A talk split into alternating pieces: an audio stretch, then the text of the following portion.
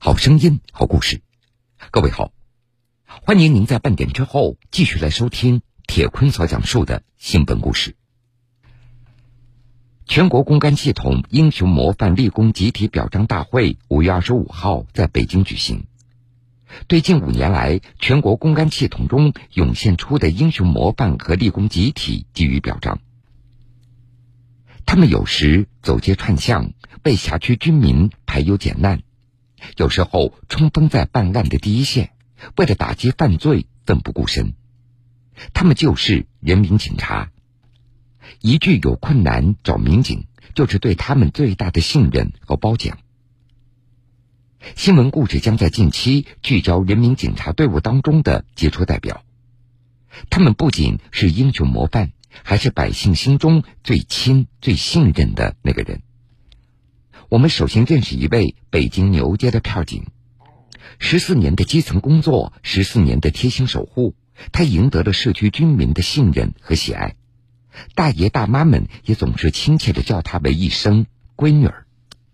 阿姨，哎，闺女你来啦！闺女你来了，闺女来了。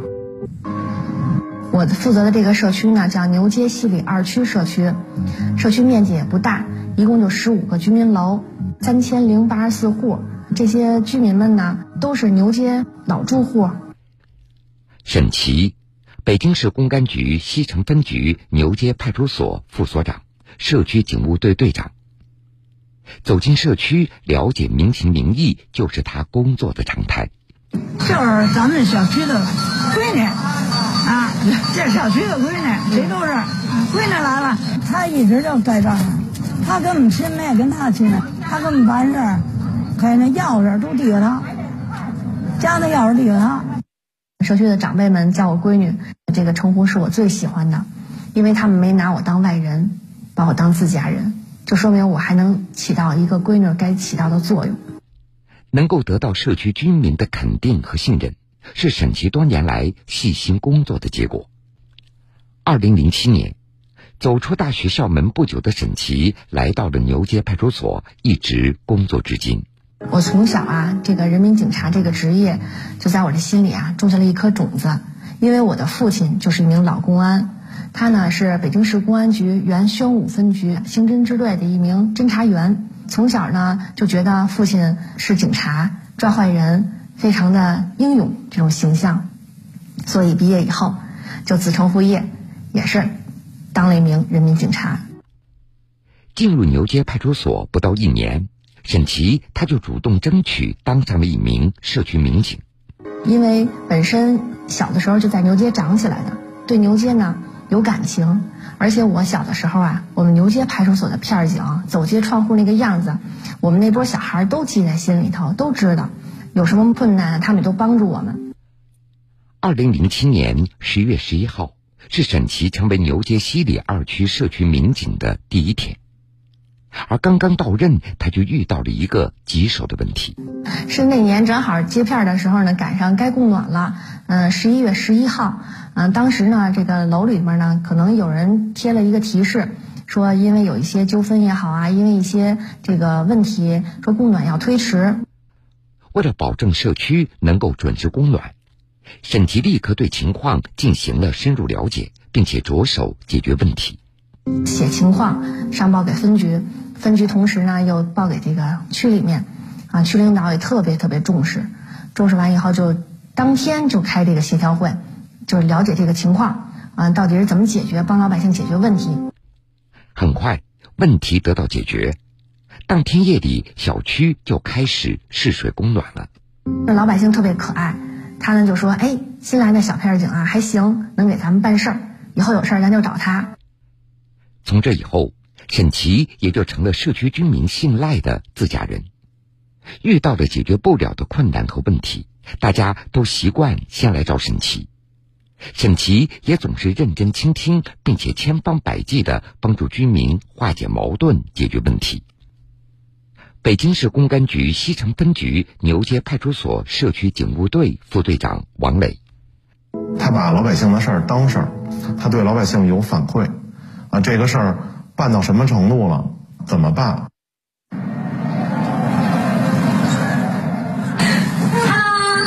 嗯，我来了，进来了啊！哎呦，哎呀，你好，你好，你好，老妹儿，你好，你好，我叫王伟，来过来，来看看您。哦，说带着王伟上来认认门来，哦过来看看他。说到时候我要忙过不来呢，让他过来。十四年的时间，我跟着我们社区居民在一起。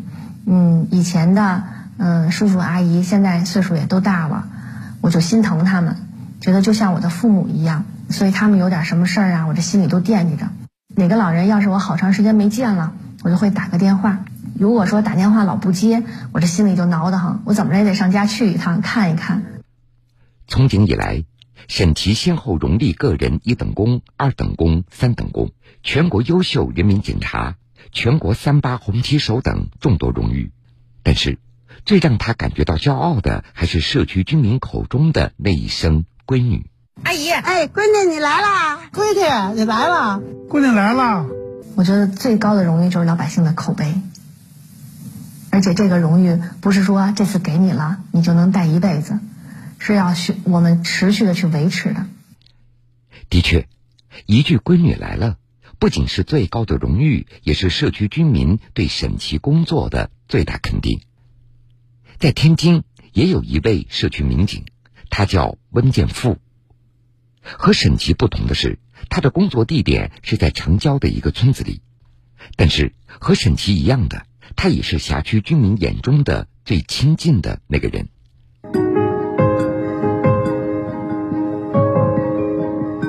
是一九九四年参加工作，居住在基层派出所担任社区民警。零四年二月份开始管北昌镇完庄社区。温建富是天津市公安局北城分局北仓派出所的一名社区民警，他负责的辖区是天津城郊一个人口众多的村庄，骑着电动车走街串户就是他的日常工作。这房子现在住几个人？两户，两户，干嘛呢？他是农活，他就闹红果。温建富负责的王秦庄村毗邻天津外环线，地处城郊结合部，现有常住人口五千多人，外来人口三千五百多人。当年接手时的王秦庄村治安形势十分复杂，案件高发，是北仓派出所辖区内管理的老大难社区。接手这里的工作以后，温建富做的第一件事就是挨家挨户走访，采集信息，熟悉社区的情况。提出信息采集，登记流动人口，登记出租房屋，这都是我那个了解民意、群众民意的一个方法嘛。当时的王秦庄村有两千多户居民，要对每家每户进行信息采集，这可不是一件小事儿。在这期间遇到各种困难，那更是难以预料。还有，因为这个村子胡同多，开车不方便，温建富就步行或者骑自行车走街串巷。不少居民白天不在家，或者周六周日才回家，于是他就晚上或者周末的时候上门进行走访。在坚持了一年半以后，温建富终于完成了对社区内每家每户的信息采集。不仅掌握了社区的基本情况，也渐渐赢得了居民们的信任和支持。因为天天下去，他天天能见到我，说哎有一天能看到我三趟四趟，第一时间能够找到我，有什么困难啊，有什么那个求助啊，有什么纠纷啊，能第一时间为他们解决，解决问题啊，解决纠纷多了，你在老百姓心中地位提高，老百姓他就认可肯定你了。所以他有嘛事他都找你了。在我心目当中啊，老百姓是无小事，把老百姓事当成自己的事儿解决，当成自己的事儿办，嘛问题都能够解决。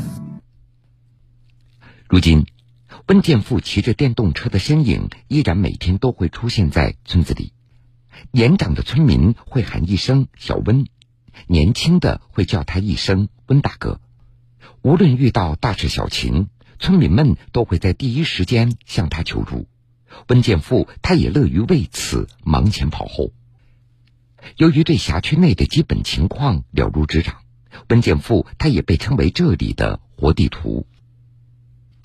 因为那正好这个我管这村时间也长了，人都熟，这人的外号叫嘛？这人交往情况跟谁交往啊？都比较熟。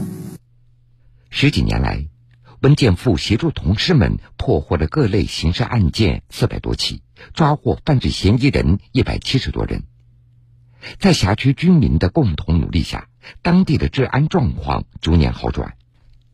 今年是温建富在王秦庄村社区民警岗位上的第十八个年头，他的电动车已经换了六辆，但是他的工作热情始终没有变。管的时间也长了，跟老百姓的关系也融洽了，都建立了深厚的感情了。这个警民关系特别好，平时那个加班加点的，确实这个也不敢要累。风云苏醒，漫卷东西，世事在胸。新闻故事，精彩继续。登泰山看日出，我想这是很多人都向往的事情。但是对于民警张连波和他的同事来说，这是他们每天要面对的事情。也许很多人都会羡慕这样的工作。殊不知，这样的工作并不容易，因为在泰山这样的山岳景区，要保证每一位游客的安全，面临的不仅是困难，有时候还是生死考验。接下来，我们就来认识这位工作在山顶上的民警张连波。在最高海拔一千五百四十五米的五岳之首泰山的山顶上，有一个云端上的派出所。这就是山东省泰安市公安局泰山景区分局戴顶派出所，张连波是这个派出所的第十一任所长。呃，我们这个所啊，始建于一九八四年，现在呢有民警六人，呃，辅警呢是两人。我们管辖的面积呢是三点一六平方公里，辖区呢年接待游客在五百余万人次。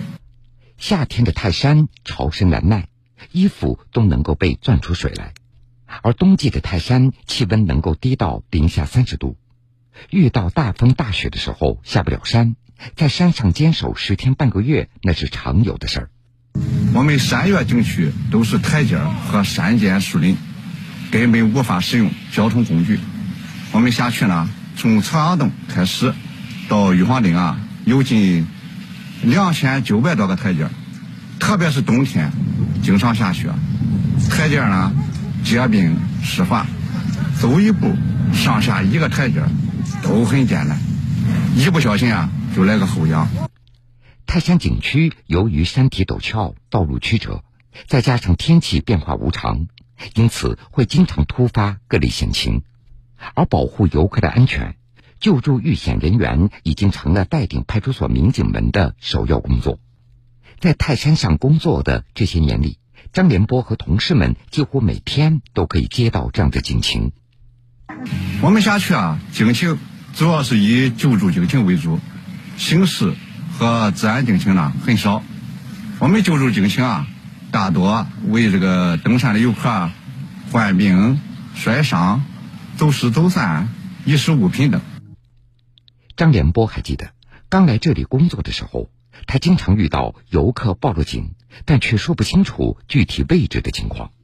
警情位置啊，大多是平时游客很少到达的偏远的山间树林里，没有也无法标识牌号。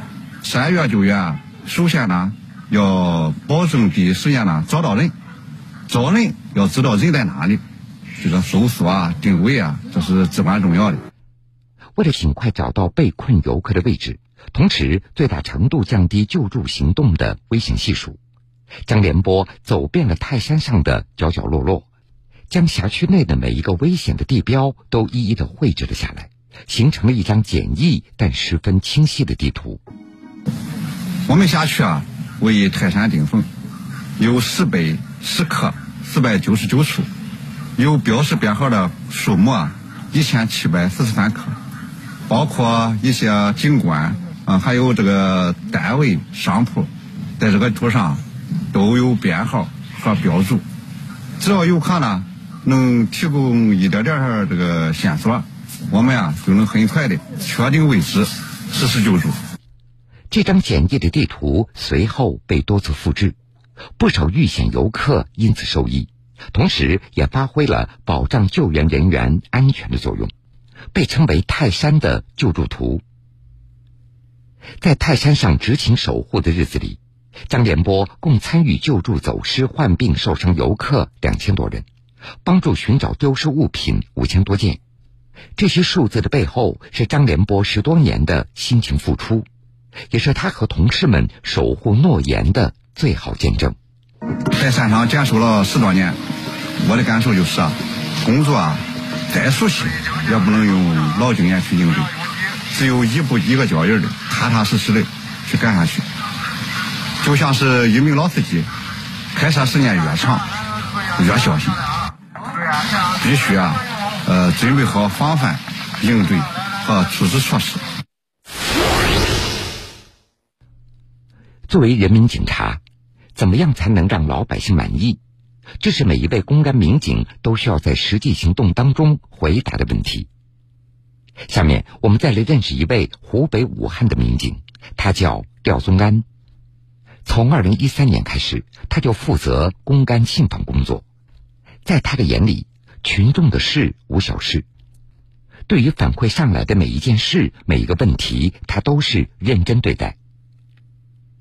二零一九年，辖区居民张女士匆匆来到武汉市公安局汉阳区分局信访办公室，她找到了当时正在值班的廖宗干，想反映一个问题。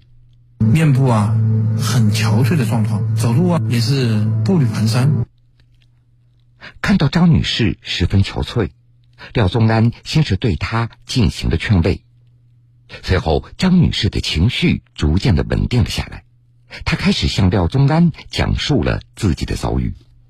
原来，就在一个月前，张女士突然接到一个电话，对方称自己是警察。说张女士涉嫌一起案件要被刑事拘留，因为当时刚刚有家人过世，张女士还没有从悲痛当中走出来。这突如其来的电话让她一下子就懵掉了。为了自证清白，避免牢狱之灾，张女士瞒着家人，拿着银行卡来到银行，按照电话中所谓警察的指示。将家里的全部积蓄八万多元全部转到了对方指定的账户上。然而，在惶恐中度过的七天以后，张女士再次接到了对方的电话，并且再次提出了转钱的要求。但是这个时候，张女士身上已经没有钱了，于是她找女儿去借钱。女儿得知以后，立刻感觉到这就是一个骗局，立即报了警。办案民警。转账银行账户进行核查，这个开户人是一个六十多岁的老人，在山里住了一辈子，都没有出过村子。得知遭遇了电信诈骗以后，张女士她立刻就慌了，因为这八万多元是家里的全部积蓄，除了有女儿的嫁妆，还有儿子读大学的学费。此时，张女士十分自责，因为是她听信了诈骗分子的谎言，才导致家里的积蓄全部被骗走了。在得知张女士的遭遇之后，廖宗安赶紧先进行劝导。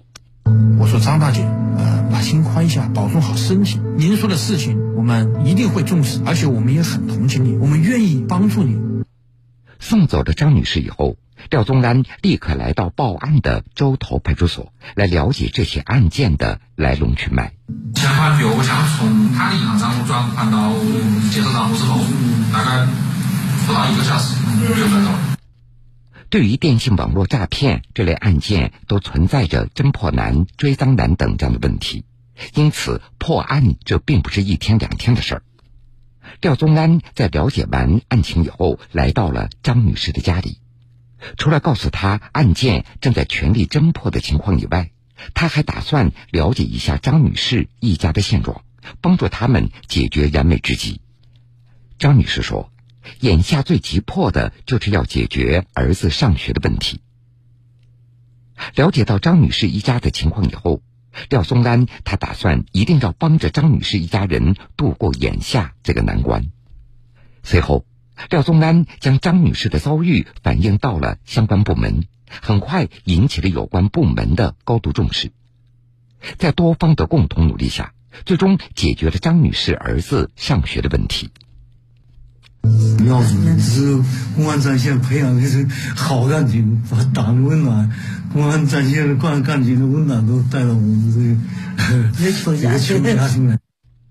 在帮着张女士一家人解决了燃眉之急之后，廖宗安继续关注着这起案件的进展，并且及时向张女士一家通报案件的侦办的情况。案件不破，我们的案件绝不会撤，直到将嫌疑人绳之以法，为群众追赃完损的那一刻。廖宗安他常说，公安信访工作就是一座连心桥，他的职责就是及时了解群众的诉求。并且妥善帮助他们解决困难和问题。在从事公安信访工作的九年的时间里，廖宗安接访了将近五千名的群众，不仅成功化解了大量的纠纷，还帮助不少群众解决了实际困难。践行我们的承诺，从而让群众对我们更满意，让这个社会呢更平安。有这样的一群人。他们时刻在与电信网络诈骗分子斗智斗勇，争分夺秒阻止犯罪分子实施诈骗，防止群众遭受财产损失。他们虽然分工不同，岗位各异，不过人人苦练，十八般武艺。他们就是反诈民警，在与诈骗分子那一场场惊心动魄的电波对决的背后，到底会发生着怎么样的故事呢？下面我们一起来听一听。您好，这里是宿迁市反诈中心，您刚刚可能接到一个疑似电信网络诈骗的电话，现在对您进行预警提示，请勿轻易点击对方发送的链接和转账。电话铃声此起彼伏，敲击键盘声不绝于耳，劝阻抚慰声紧凑有序。五月二十四号下午，宿迁市公安局反诈中心内。一场场与诈骗分子的战斗正在争分夺秒的进行着，预警劝阻工作是打击电信网络诈骗的手把利刃。女警周一平在这个岗位上已经工作了三年，像故事开头那样的诈骗预警提醒的电话，他有时一天要打上百个。被规劝避险的群众感谢过，他也被那些不理解的群众质疑过，但是周一平觉得。能够真正为群众挽回损失，一切的付出都值得。我们会根据群众受骗风险大小和紧急程度，把预警信息分为高、中、低三个级别。对于高风险预警对象，就是已经受骗或正在被骗的群众，我们会立即进行多途径预警劝阻和提醒。而对那些电话联系不上、拒接预警电话或反诈民警预判被洗脑的高风险受骗群众，会立刻分派给辖区民警迅速上门劝阻。其实，反诈工作不是简单的二十四小时客服在线。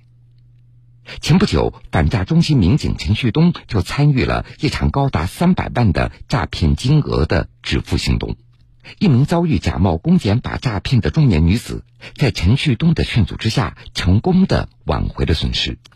现在就是进入反诈呃中心之后，就是对反诈的工作，特别是警情处置和预警劝阻这一块儿，就是慢慢摸索。从我自己的岗位来看，最直观的就是我们现在就是每日接警的警情是在下降的，下降幅度基本能达到百分之三十点三左右。为了守护住老百姓的钱袋子，反诈民警们要苦练十八般武艺，比如涉案资金到底流向了哪里，对方的真实身份到底是谁。这就需要反诈中心的侦查员通过筛查海量数据来寻找蛛丝马迹。二零一九年，曾经参与过公安部云剑行动的反诈民警王小轩告诉记者。侦查员正是在与犯罪分子不断较量中来提升反诈能力。诈骗的手段嘛是不断翻新的，只要社会上出现任何一种可以被诈骗分子利用的漏洞，或者是让老百姓呃能能相信的地方，只要有只要有这个诈骗的空间，就有可能被诈骗分子利用。撕破不法分子的层层伪装，锁定目标，查明落脚点。这个时候。就该反诈中心民警许程程所在的行动组登场了。三个月前，一场针对某跑分团伙的抓捕，让许成成至今印象深刻。我们在窝点中发现，琳琅满目的这个像货架一样，这个摆了上百部的手机，看起来啊，比一些呃营业厅卖手机店的那些手机还要多。这些手机主要都是用来做这个跑分使用的。呃，当时的一个场景，这个让我看起来觉得非常震撼。